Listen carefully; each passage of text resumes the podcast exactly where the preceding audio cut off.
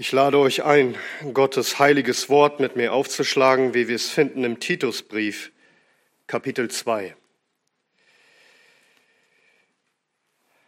Der Brief an Titus, Kapitel 2. Wir lesen miteinander die Verse 11 bis 15.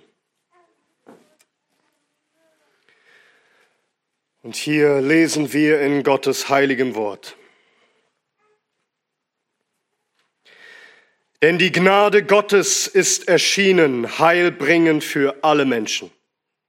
Und unterweist uns, damit wir die Gottlosigkeit und die weltlichen Begierden verleugnend, besonnen und gerecht und gottselig leben in dem jetzigen Zeitlauf, in dem wir erwarten die glückselige Hoffnung und Erscheinung der Herrlichkeit unseres großen Gottes und Heilandes Jesus Christus, der sich selbst für uns gegeben hat damit er uns von aller Gesetzlosigkeit los, loskaufte und sich selbst ein Eigentumsvolk reinigte, das eifrig sei in guten Werken. Dies rede und ermahne und überführe mit allem Nachdruck, lass niemand dich verachten. Amen. Lass uns beten. Unser großer Gott und Heiland, Herr Jesus Christus, wie groß ist deine Gnade. Und so lehre uns, Herr, sie zu erkennen was du getan hast für uns, damit wir dich preisen und dich ehren und wir ewiges Heil haben. Wir bitten dies in Jesu Namen. Amen. Nehmt gerne Platz.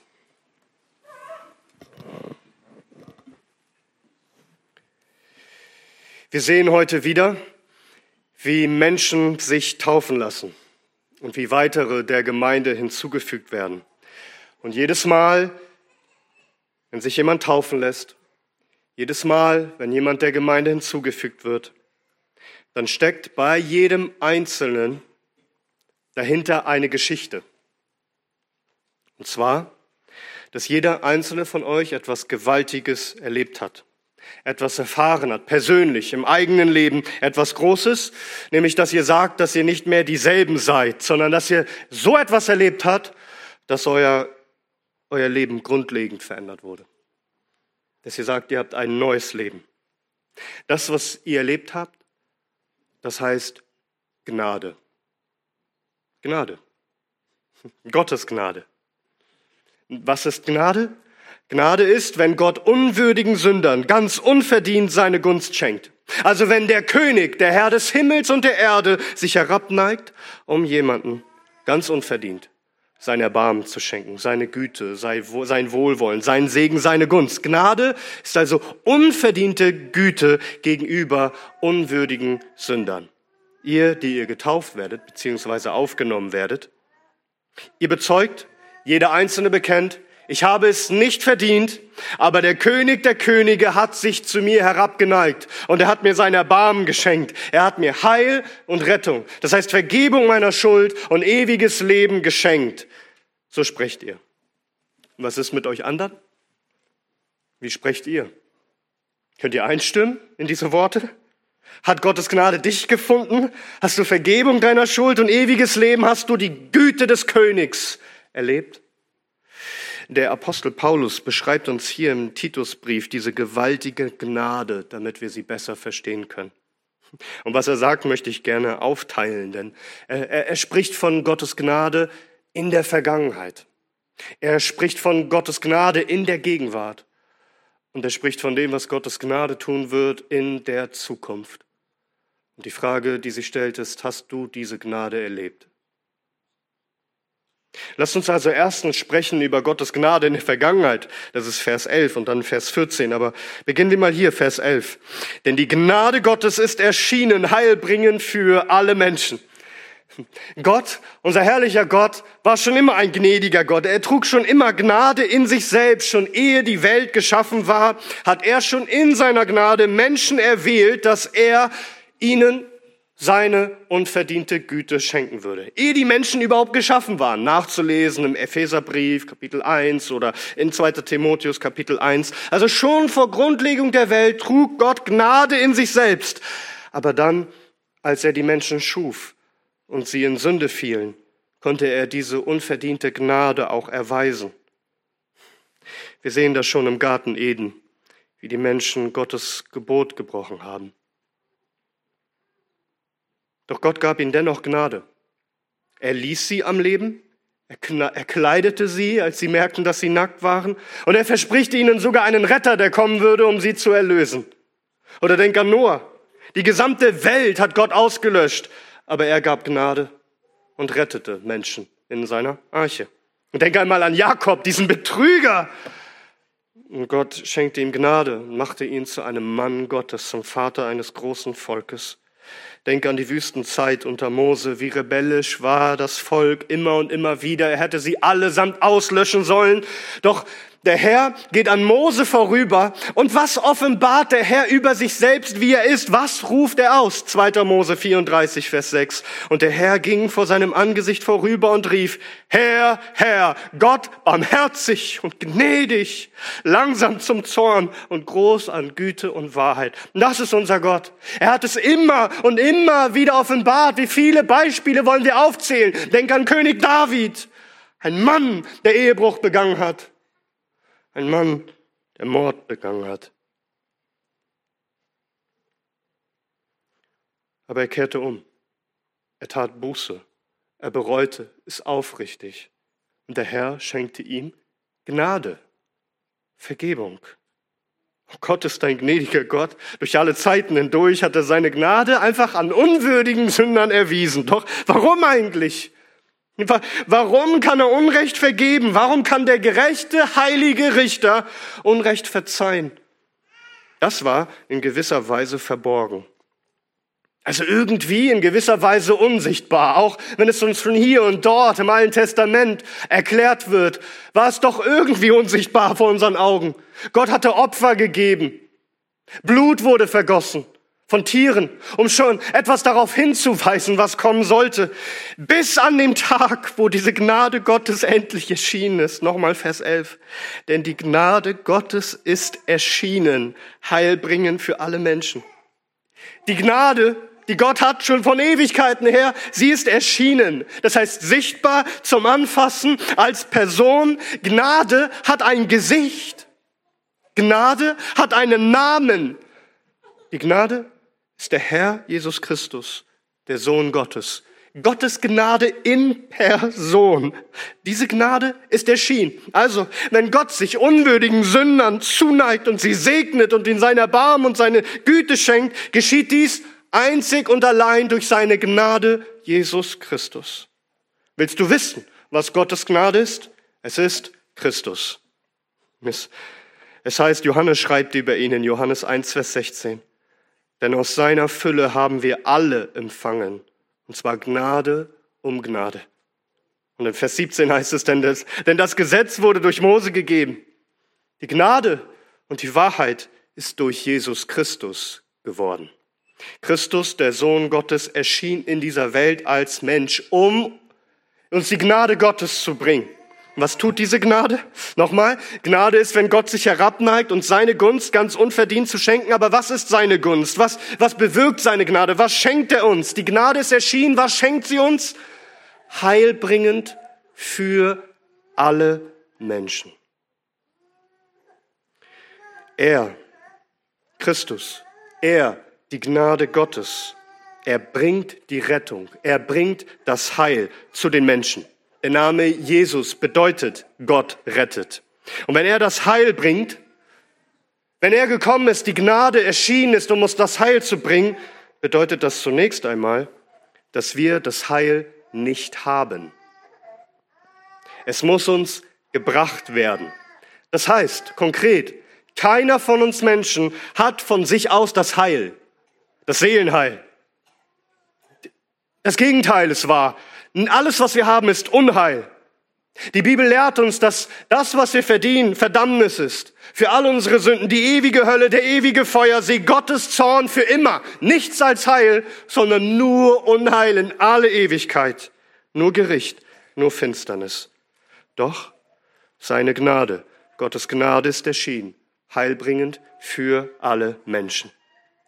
Er bringt dieses Heil alle Menschen. Also Gottes Gnade kennt keine Schranken. Christus bringt das Heil Gottes. Die Rettung ist da für Juden und Nichtjuden. Aus jeder Nation, jedem Volk, jeder Sprache, ob alt oder jung, ob arm oder reich, ob Mann oder Frau, Sklave oder Freie, die die fern sind, die die nah sind. Dieses Heil wird allen gebracht. Um allen, die da glauben, die ewige Erlösung zu bringen.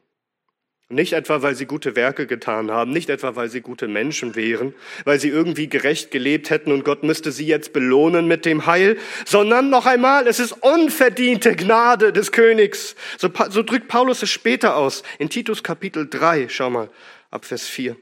Da heißt es, als aber die Güte und die Menschenliebe unseres Heiland Gottes erschien, errettete er uns nicht aus Werken, die in Gerechtigkeit vollbracht wir getan hätten, sondern nach seiner Barmherzigkeit durch die Waschung der Wiedergeburt und die Erneuerung des Heiligen Geistes. Gnade, unverdient, nicht erarbeitet.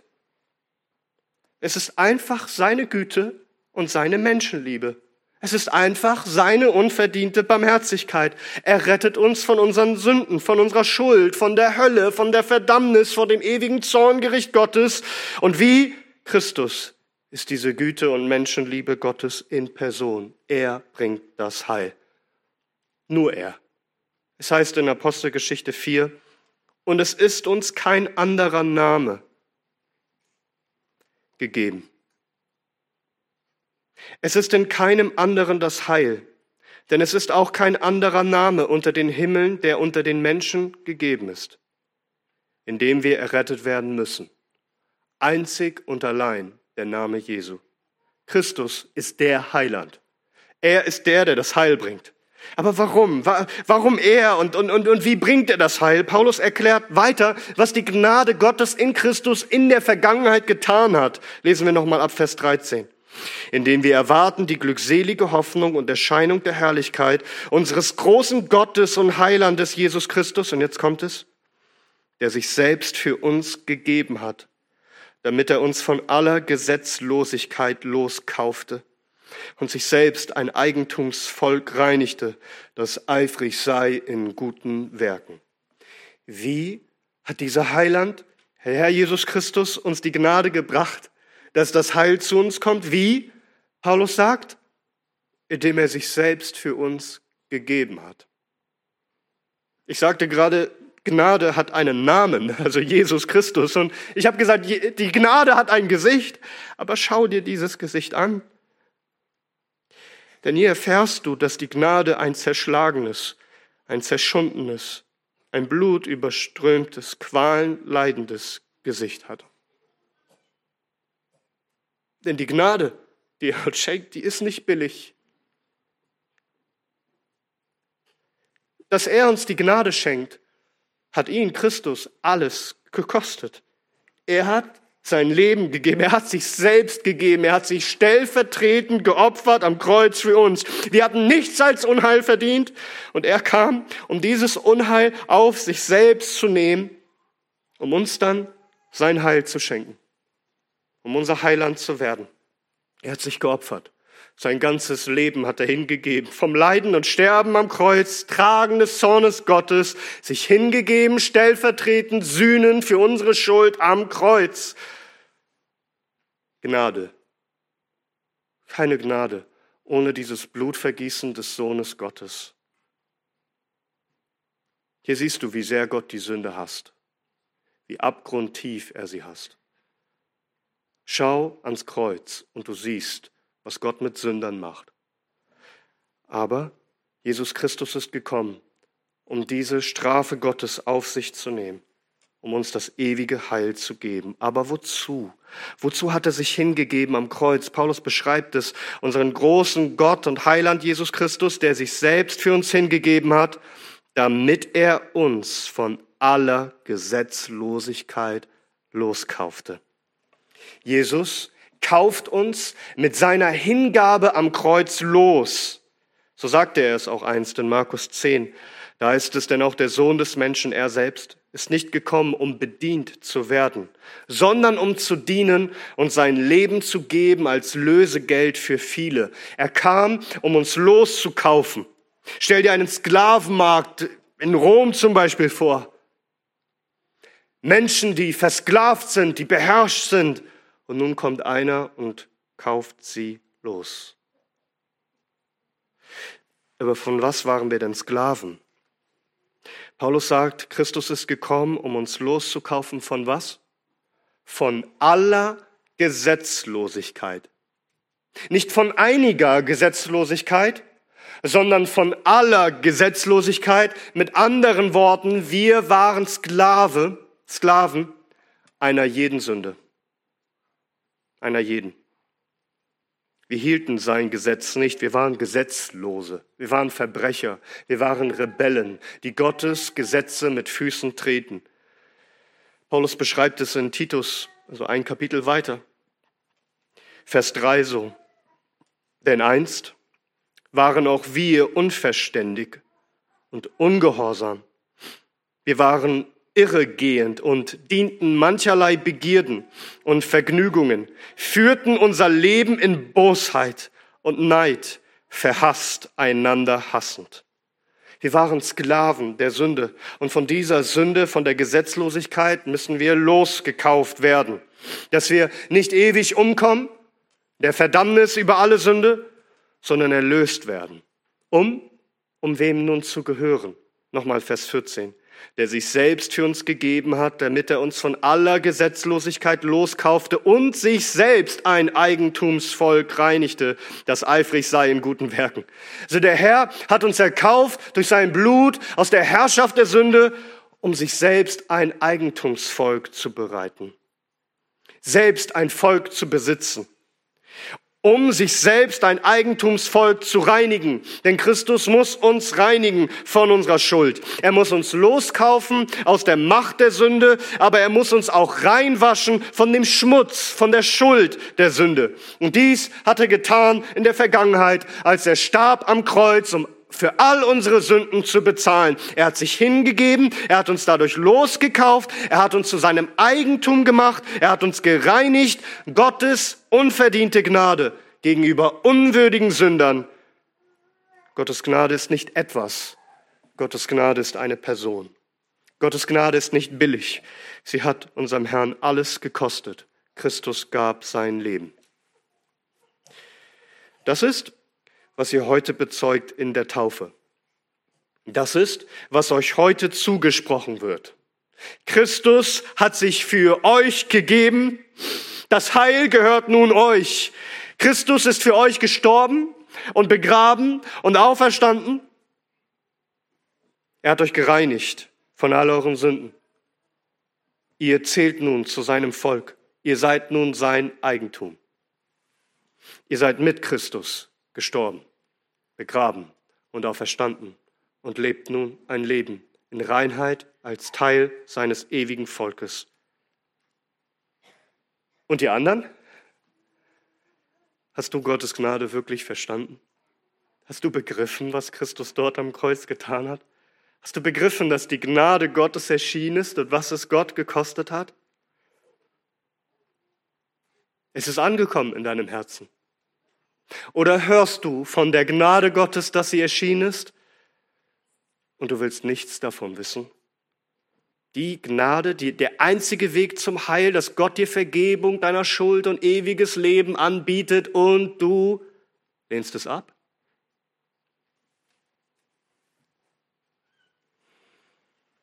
Heute, wenn du seine Stimme hörst, verhärte dein Herz nicht, sondern erkenne diese Gnade, die der Herr Jesus Christus selbst in Person ist. Weil wisst ihr, die, die Gnade Gottes, die wirkt nämlich nicht nur in der Vergangenheit, sondern die Gnade Gottes, die wirkt in der Gegenwart, jetzt, hier und heute. Und ob du wirklich die Gnade Gottes in der Vergangenheit begriffen hast, was Christus dort getan hat, das wird sich darin erweisen, ob diese Gnade Gottes jetzt, hier und heute Auswirkungen hat auf dein Leben. Und das führt uns zu unserem zweiten Punkt, Gottes Gnade, Gottes große Gnade in der Gegenwart. Ab Vers 11. Denn die Gnade Gottes ist erschienen, heilbringend für alle Menschen und unterweist uns, damit wir die Gottlosigkeit und die weltlichen Begierden verleugnet, besonnen und gerecht und gottselig leben in dem jetzigen Zeitlauf. Also die Gnade Gottes, sie hat mächtige Kraft im Leben eines Gläubigen. Diese Gnade bewirkt viel mehr, hör genau zu, diese Gnade Gottes bewirkt viel mehr, als dass du eines Tages im Himmel sein wirst. Diese Gnade hat schon jetzt Macht in deinem Leben, dich grundlegend zu verändern. Jetzt, hier und heute. Und diese Gnade bewirkt nicht einfach so eine anfängliche Begeisterung und dann so eine oberflächliche, kurzweilige Veränderung, sondern sie befähigt dich, mehr und mehr heilig dem Herrn zu leben, bis du ankommst in seiner Herrlichkeit. Paulus sagt nicht nur, die Gnade Gottes ist uns erschienen. Er sagt auch, die Gnade Gottes unterweist uns. Man könnte auch übersetzen, sie trainiert uns. Also sie erzieht uns, sie diszipliniert uns, sie unterrichtet uns, sie schult uns mit erzieherischen Maßnahmen. Das ist eigentlich das Wort, das man auch benutzt, wenn man sagen möchte, Kinder, die recht erzogen werden, zum rechten Benehmen. Das ist, was die Gnade tut für uns. Sie wird unser Lehrmeister, sie ist unser Personal Trainer.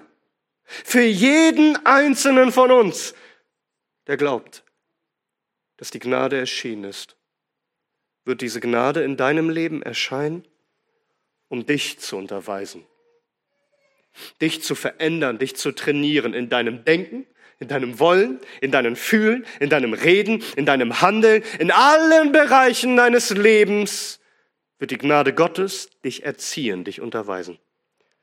Und diese Erziehung fühlt sich manchmal hart an. Ja?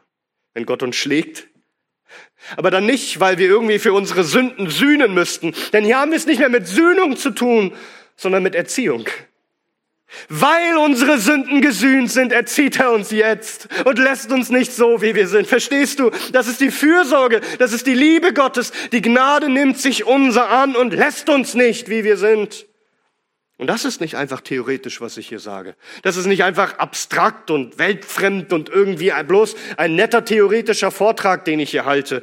Das erlebt man, dass die Gnade Gottes dich unterweist. Was, was bringt dir die Gnade Gottes bei? Was lehrt sie dich? Paulus sagt uns, das Erste, was sie dich lehrt, ist Nein zu sagen. Und zwar entschieden Nein zu sagen. Vers 12.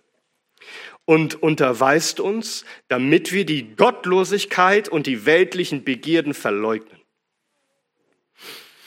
Die Gnade Gottes lehrt uns zu verleugnen, und zwar Gottlosigkeit und weltliche Begierde. Als der Apostel Petrus den Herrn Jesus verleugnete, sprach er, ich kenne ihn nicht. Die Gnade Gottes lehrt dich zur Gottlosigkeit und zu weltlichen Begierden zu sagen, ich kenne sie nicht. Ich will nichts damit zu schaffen haben. Ich will von euch nichts mehr wissen. Sie trainiert dich, Gottlosigkeit zu verleugnen. Denn das ist, was alle Menschen tun. Das Wissen um Gott und um seine Herrschaft und um sein kommendes Gericht wird gekonnt, ignoriert, verdrängt und abgelehnt. Man will nicht an Gott denken, man verdrängt ihm aus dem eigenen Leben, man will nicht hören, was Gott sagt, man will leben in Gottlosigkeit. Die Gnade, wenn sie kommt, in dein Herz dringt, wird sie dich lehren, entschieden dazu zu sagen, nein. Denn der Tor spricht in seinem Herzen, es ist kein Gott. Aber der, der Gnade hat in seinem Herzen, spricht, es ist der Schöpfer des Himmels und der Erde, ein heiliger Richter der Lebenden und der Toten. Und du lernst alles zu verleugnen in allen Bereichen des Lebens, wo die Menschen sagen, nein, ich erkenne keinen Gott. Sprichst du sehr wohl. In allen Bereichen meines Lebens will ich nun alles verleugnen, was seine Herrschaft, seine Existenz verleugnet. Alles, was ihn verunehrt, alles, was ihm die Ehre nimmt. Ich spreche zu allem entschieden Nein. Ich will kein Leben mehr führen, das gottlos ist. Ich will ein Leben führen, das gottesfürchtig ist. Er lehrt dich, Nein zu sagen zu aller Gottlosigkeit. Er lehrt dich auch, Nein zu sagen zu allen weltlichen Begierden. Das ist das Zweite, was Paulus hier nennt. Gemeint sind alle bösen Begierden. All die Dinge, die Sünde sind. Gott hat uns viele Dinge gegeben zum Genießen. Aber es gibt sehr viel, was nichts ist als böse Sünde. Dinge, die dich selber kaputt machen. Dinge, die Menschen kaputt machen. Dinge, die Beziehungen zerstören. Dinge, die Gott hasst und die dich in den ewigen Abgrund reißen werden. Es heißt in 1. Johannes 2, liebt nicht die Welt, noch was in der Welt ist. Wenn jemand die Welt liebt, so ist die Liebe des Vaters nicht in ihm. Denn alles, was in der Welt ist, die Lust des Fleisches und die Lust der Augen und der Hochmut des Lebens, ist nicht vom Vater, sondern ist von der Welt. Und die Welt vergeht und ihre Lust. Wer aber den Willen Gottes tut, bleibt in Ewigkeit. Die Gnade Gottes trainiert dich, dass du Nein sagst zu weltlichen Begierden, zu all den bösen Leidenschaften dieser Welt. Alles Böse, wonach das Herz und die Augen und das Fleisch begehrt. All das, was Gott verboten hat. Verstehst du das? Die Gnade Gottes, sie bewirkt nicht nur, dass du einfach in den Himmel kommst. Sie trainiert dich jetzt, hier, jetzt, heute, dass du nicht mehr gottlos und nicht mehr in den weltlichen Begierden leben willst. Das ist die Gnade Gottes.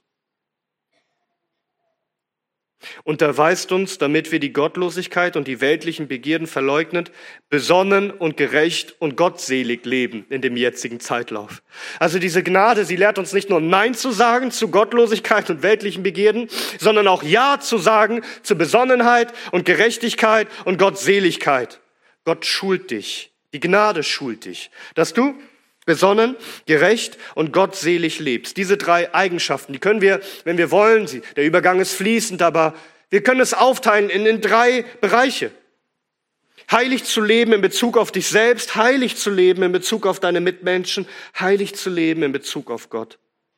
Besonnen zu sein, heilig zu leben in Bezug auf dich selbst, besonnen zu sein, kann man auch übersetzen mit selbstbeherrscht zu sein vernünftig zu sein, das rechte Urteilsvermögen zu haben, Gottes Gebote zu halten und eben nicht den weltlichen Begierden zu folgen, sondern nüchtern das Richtige zu tun, selbstbeherrscht und diszipliniert zu sein.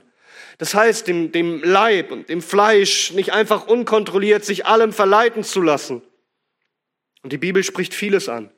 Ob es zu viel Schlafen ist, zu viel Essen, zu viel Lüstern oder irgendwie gewalttätig zu werden oder irgendwelche anderen bösen Verhaltensweisen, wo du unkontrolliert dich einfach der Sünde hingibst.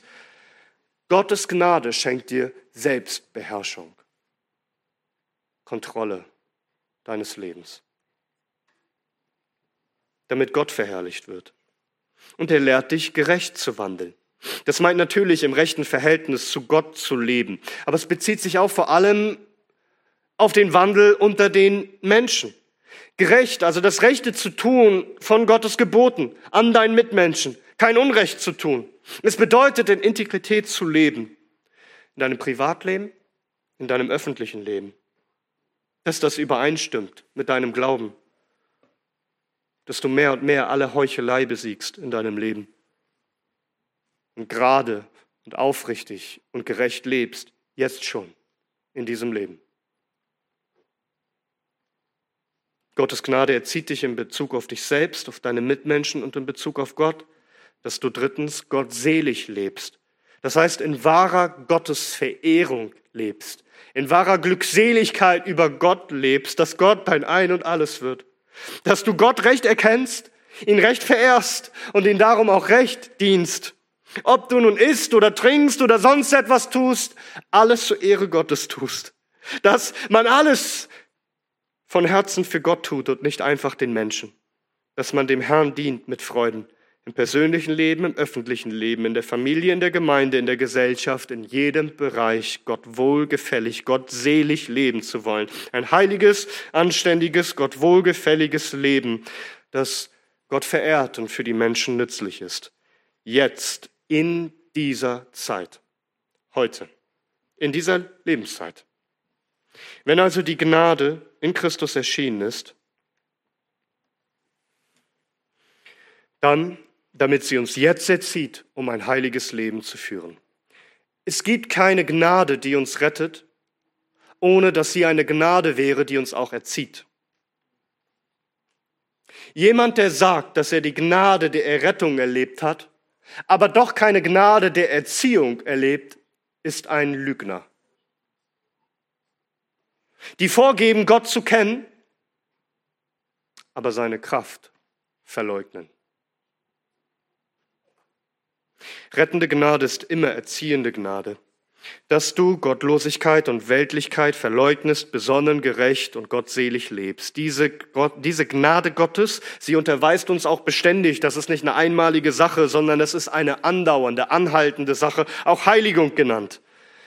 Manche fragen, wie, wie, wie kann ich denn wirklich verändert werden? Das ist die Grundlage.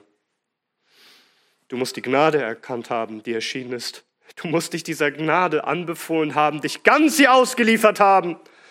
Und dann wird sich dieser Gnade deiner so annehmen, dass sie dein Erzieher wird und dich unterweist. Ohne diesen mächtigen Einfluss der Gnade würden wir ständig Ja sagen zu allen Sünden. Wir würden Ja sagen zu Ehebruch und Lug und Betrug und Lästerei und Stolz, ja und jede Gottlosigkeit und Gesetzlosigkeit.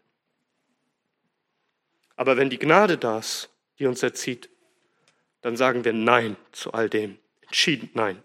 Warum? Weil Christus sich für uns gegeben hat, um uns zu reinigen, dass wir ihm gehören. Und nun will ich nicht mehr der Gesetzlosigkeit gehören, sondern er hat mich daraus befreit. Ich will nicht mehr weltliche Begierde nachgehen, sondern ich will den Herrn genießen und all das, was er für gut und recht erklärt. Und das tun wir übrigens nicht als Einzelne, sondern Gott schafft ein Volk aus allen Menschen und allen Nationen und Stämmen und Sprachen, sein eigenes Volk, der sich selbst für uns gegeben hat, damit er uns von aller Gesetzlosigkeit loskaufte und sich selbst ein Eigentumsvolk reinigte, das eifrig sei in guten Werken. Er schafft sich eine heilige Nation, ein Eigentumsvolk. Auch das sagen wir aus durch die Taufe dass ihr offiziell zu diesem Volk hinzugetan werdet. Zu Gottes heiligem Eigentumsvolk und nicht mehr länger Fremdlinge seid, sondern Hausgenossen Gottes. Sag, was zeichnet denn das Volk Gottes aus? Und sich selbst ein Eigentumsvolk reinigte, das eifrig sei in guten Werken. Eifrig zu sein, das Gute zu tun, ist genau das Gegenteil von Gesetzlosigkeit. Dazu ist Christus gestorben, dass er uns befreit von der Macht der Sünde, uns loskauft von aller Gesetzlosigkeit, uns reinigt von dem Schmutz der Sünde, um ein besonderes Eigentumsvolk zu haben, das sich wie auszeichnet? Mit Eifer zu guten Werken. Eifer. Dieses Wort, das hier mit Eifer übersetzt wird, im, Griechischen kommt es eigentlich davon, dass man sagt, siedendes oder kochendes Wasser, also etwas, das nicht kühl ist und teilnahmslos in unserem Leben, sondern etwas, das brennendes, das leidenschaftlich ist, eine heilige Leidenschaft, Gott eifrig und fleißig mit ganzer Hingabe und ganzer Liebe und ganzer Freude zu dienen. Es ist etwas, was dich radikal verändert. Und denkt dran, Paulus schreibt hier an Titus. Und Titus ist gerade auf der Insel Kreta. Da hat er ihn zurückgelassen und er soll sich um vieles kümmern. Und das Volk der Kreter hat große Probleme gemacht. Es heißt in Titus 1, Vers 12, es hat aber einer von ihnen, ihr eigener Prophet, gesagt, Kreter sind immer Lügner, böse, wilde Tiere, faule Bäuche. Dieses Zeugnis ist wahr. Also die Kreter haben sich besonders dadurch ausgezeichnet, dass sie gelogen haben, dass sie böse waren, dass sie wild waren, dass sie faule Bäuche waren. Ja. Und jetzt kommt plötzlich die Gnade Gottes auf diese Insel. Und plötzlich zeichnen sie sich nicht mehr dadurch aus, dass sie faule Bäuche sind, sondern dass sie eifrig und brennend sind für den Herrn, eifrig für gute Werke. Und, und ihr müsst schauen, wie oft Paulus das wiederholt im Titusbrief. Gehen wir mal kurz durch. Das heißt in Titus 1, Vers 16, über die Menschen, die, die eben sagen, dass sie gläubig sind, aber es nicht in Wahrheit sind. Woran erkennt man sie? Titus 1, Vers 16. Sie geben vor, Gott zu kennen, aber in den Werken verleugnen sie ihn und sind abscheulich und ungehorsam und zu jedem guten Werk unbewährt. Sie haben diese Gnade nicht erlebt, die ein eifrig macht zu guten Werken. Titus 2, Vers 7.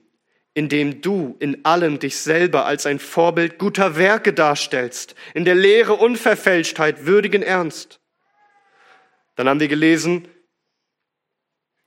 in unserem Predigtext, der sich selbst für uns gegeben hat, damit er uns selbst von aller Gesetzlosigkeit loskauft und sich selbst ein Eigentumsvolk reinigte, das eifrig sei in guten Werken.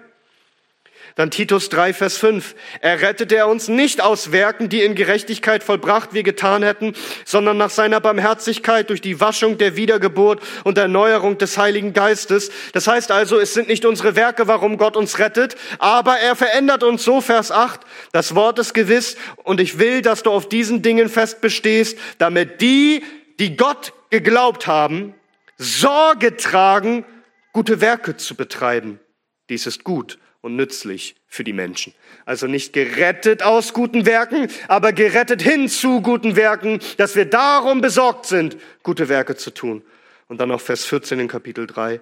Lass aber auch die unseren lernen, für die notwendigen Bedürfnisse gute Werke zu betreiben, damit sie nicht fruchtleer seien.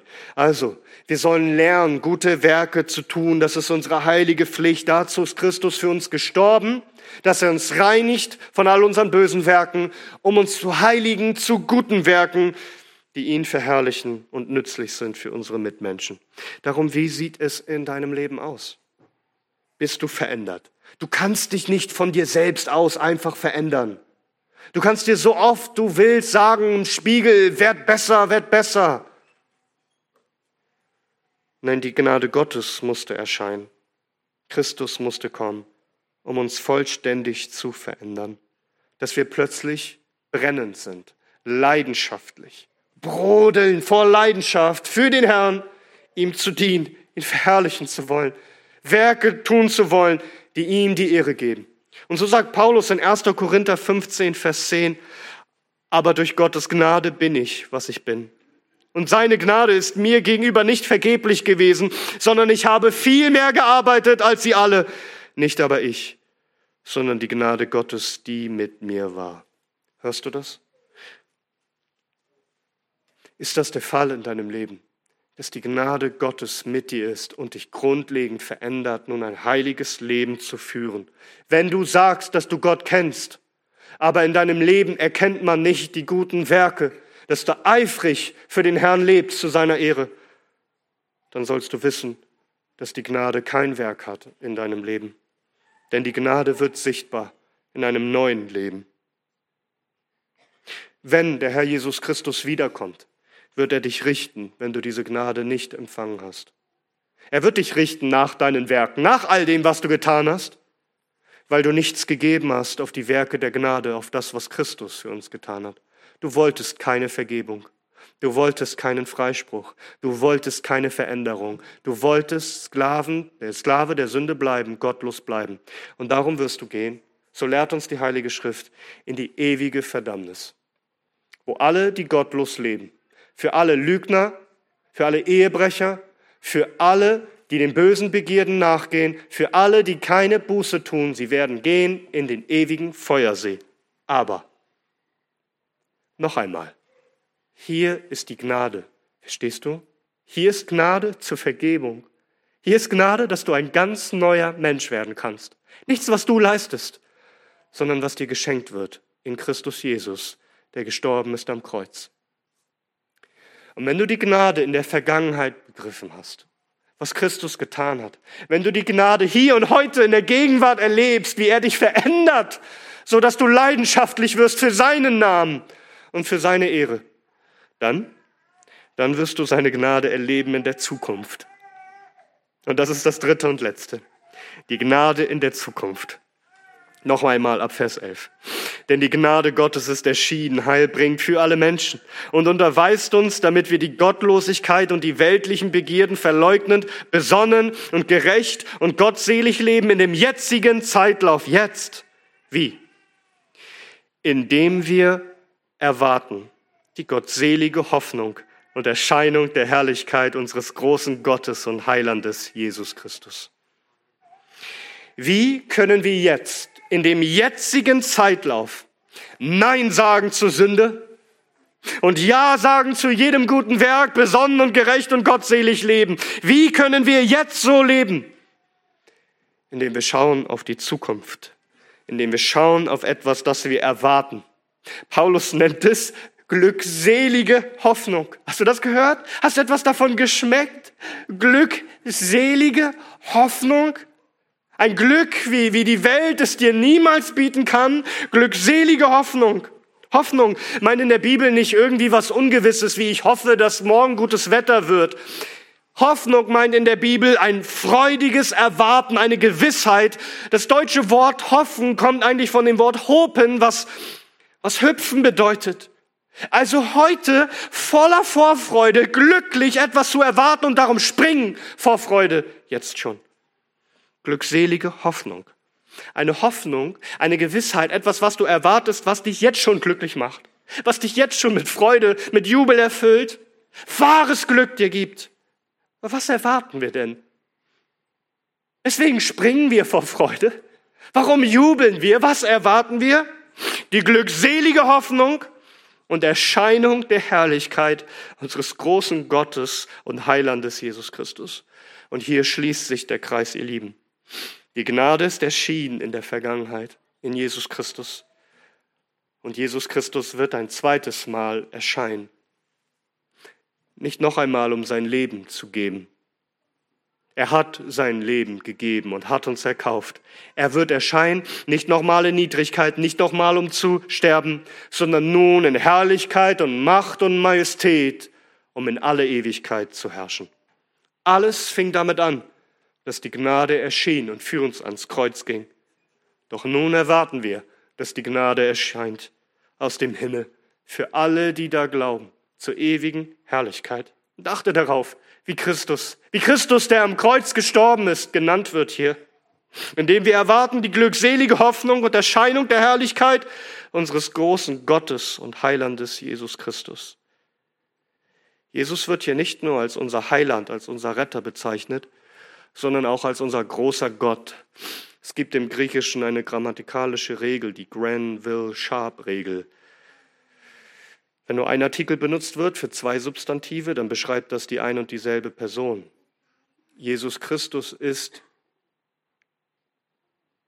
der große Gott und unser Heiland. Hast du das gehört?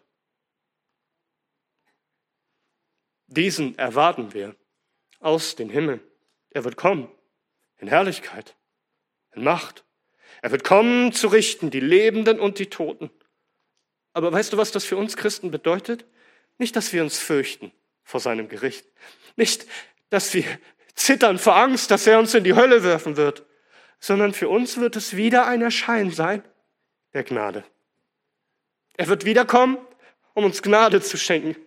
Wir werden sein Kommen begrüßen und bejubeln und wir springen schon jetzt vor Freude. Denn für uns wird sein Kommen Gnade um Gnade sein. Er wird uns befreien von allem, was uns hier Leid zufügt, von allem, was uns hier beschwert, von unserer eigenen Schuld vollkommen uns heiligen und uns verherrlichen in seinem Reich. Und er wird jede Träne abwischen. Und kein Geschrei, kein Leid wird mehr sein ewige Glückseligkeit. Oh, Paulus, er, er beschreibt diese, diese glückselige Hoffnung an so vielen Stellen. Lass mich dir nur einmal lesen, was in Philippa Kapitel 3 steht. Er sagt, denn unser Bürgerrecht, unser Bürgertum ist in den Himmeln. In den Himmeln. Von woher wir auch den Herrn Jesus Christus als Heiland erwarten, nicht als Richter, als Heiland für uns. Was wird er tun? Er wird unseren Leib der Niedrigkeit umgestalten. Zur Gleichförmigkeit mit seinem Leib der Herrlichkeit. Nach der wirksamen Macht, mit der er vermag, sich auch alle Dinge zu unterwerfen. Hast du gehört, was er tun wird? Er wird kommen als Richter zur Verdammnis für alle, die ihm nicht geglaubt haben aber er wird kommen als Retter und Heiland, als Erlöser. Für alle, die sein Erscheinen lieb gewonnen haben. Zu wem gehörst du? Hast du diese Gnade begriffen in der Vergangenheit und Gegenwart und Zukunft? und lebst du jetzt in der rechten Weise, bis Jesus Christus erscheint. Denn was zeichnet uns aus in dieser Jetztzeit, in diesem Zeitlauf, was zu tun, bis der Herr erscheint? Eifrig zu sein in guten Werken. Und Paulus sagt dem Titus, Vers 15, dies rede und ermahne und überführe mit allem Nachdruck, lass niemand dich verachten. Also Titus zurückgelassen auf der Insel Kreta, er soll sich kümmern. Und, und, und, und Titus wird gesagt, rede das und ermahne und überführe mit allem Nachdruck. Dieses Wort Nachdruck kann man auch über, einfach übersetzen mit Befehlsweise. Also Titus, du sollst nicht bloß irgendwie nette Tipps weitergeben an die Menschen. Das hier ist ein Befehl Gottes. Das hier sagst nicht du, Titus. Das sagt der lebendige Gott, der Herr. Und niemand soll dich dafür verachten, was du sagst, sondern jeder soll die Gnade Gottes begreifen und nun eifrig sein in guten Werken, nicht um erlöst zu werden, sondern weil wir erlöst sind in Christus, nun ihn zu lieben und zu seiner Ehre zu leben, denn er hat alles vollbracht. Sag, gehörst du zu diesem Eigentumsvolk? Wirst du bei dem Herrn Jesus Christus sein in alle Ewigkeit? Hast du die Vergebung deiner Schuld? Hast du ewiges Leben in Christus? Hast du Gottes Gnade ist auch dir heute erschienen in seinem Wort. Christus mit seinen durchbohrten Händen ruft dir zu. Es heißt in der Schrift, wir bitten euch an Christi Stadt, lasst euch versöhnen mit Gott. Lasst euch doch versöhnen. Wollt ihr diesen Weg gehen in die ewige Verdammnis? Heute ist Leben da. Heute ist Gnade. Darum komm, komm zu Christus und tue Buße und glaube an die Gnade, die erschienen ist in ihm. Und euch, die ihr euch heute taufen lasst, die ihr heute der Gemeinde hinzugefügt werdet, freut euch und abermals sage ich euch, freut euch. Jubelt, denn ihr habt Gnade gefunden, ewiges Leben und ewige Herrlichkeit in der, Ge in der Vergangenheit, in der Gegenwart und in der Zukunft. Alles ruft euch zu, Gnade um Gnade die wir geschöpft haben aus der Fülle, aus Christus Jesus, unseren Herrn. Und so gebt ihm die Ehre, wenn ihr nun getauft werdet. Und liebe Gemeinde und jeder, der es hört, gebt Gott die Ehre, denn er ist gnädig und barmherzig. Er ist langsam zum Zorn und groß an Gnade. Gebt ihm die Ehre. Ihm wird die Ehre gegeben werden von seinem Volk. Und jedes Knie wird sich ihm beugen. Und jede Zunge wird bekennen, dass er der Herr zu nennen sei. Ihm sei die Ehre von Ewigkeit zu Ewigkeit. Amen.